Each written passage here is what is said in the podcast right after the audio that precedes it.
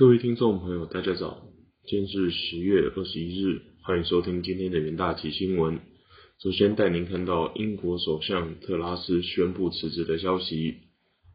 英国首相特拉斯周四在唐宁街官邸召开记者会宣布辞职，是英国政治史上最短命首相，在任仅四十四天。外媒报道指出，特拉斯辞职的原因是其经济计划造成金融市场动荡，且该计划也让其保守党出现分裂。消息公布之后，英镑对美元短线拉升二十余点，报一点一二九九，日内上涨零点七 percent。英国国债涨幅扩大，十年期国债殖利率跌十二个基点至三点七六 percent。此前，在苏拉持续内政大臣一职以及保守党陷入混乱之后，保守党议员一直向他施压，要求其辞职。特拉斯表示，有鉴于目前的情势，我无法履行保守党推举我时的责责职责，因此我已通知国王陛下，我将辞去保守党领袖的职务。英国前财相夸腾上周也。因其宣布减税计划遭解职，该计划让投资人抛售英镑和国债，逼得英国央行进场干预。特拉斯表示，上午他会见了重要保守党议员 Brady，并同意将在下周内完成选举，这将确保可以继续执政财政政策，并维护英国的经济稳定和国家安全。下一则新闻看到，日元对美元跌破一百五十，日元对美元跌破一百五十关键心理水平大关，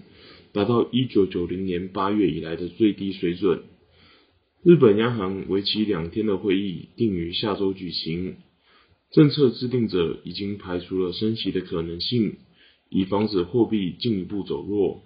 日本十年期国债殖利率周四突破了。日本央行誓言捍卫的零点二五 percent 上限，来到零点二五二 percent，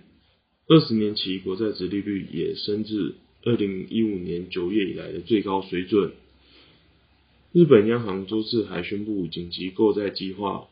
宣布将购买价值一千亿日元、期限为十至二十年的日本政府债券，和另一批价值一千日元、期限五至十年的政府债券。作为经济刺激方案的一部分，日本央行一再誓言要以固定利率无限量购买债券，已将十年期政府债券直利率限制在零点二五 percent。路透收视报道，日本财务大臣铃木俊一表示，政府将采取适当措施应对过度波动。他表示。日近日日元快速单向下跌是不受欢迎的，我们绝不容忍由投机交易驱动的过度波动。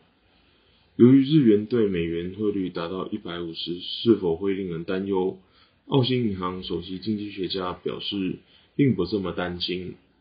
我们认为我们还没有达到破坏货币稳定的领域。他表示，对此有很多情绪化的评论，但它真的有造成什么问题吗？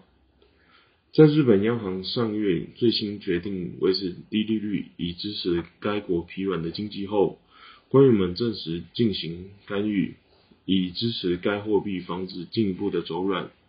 一度将日元对美元汇率短暂推高至一百四十二，盘中最高点和最低点之间价差也达到二零一六年以来的最大水准。一九九零年四月。日元对美元汇率约一百五十九点八，最近一次突破一百六十是在一九八六年的十二月。下一则新闻看到高盛指出，新兴市场获利恐持续下调。高盛集团预计，虽然新兴市场股市估值已经下降，但接下来这一区域的股票预期获利仍可能进一步下调，直到整体经济背景转向。分析师在周三报告中指出，尽管新兴市场股票估值已经到了考虑到每股收益进一步大幅削减的影响，但在总体经济大环境好转之前，可能还会有进一步的下调。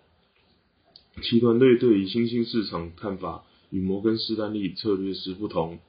大姆认为，在经过长时间的大幅下跌之后，新兴市场和亚洲市场当前熊市周期已经接近尾声，可逢低布局。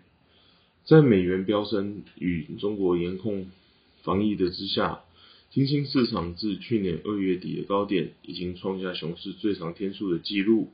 摩根士丹利预预计，在现在到明年六月，指数有望上涨约十二 percent。但根据高盛的计算，MSCI 新兴市场基准指数的估值暴跌，大致介于全球金融危机与二零一八年熊市的水准中间。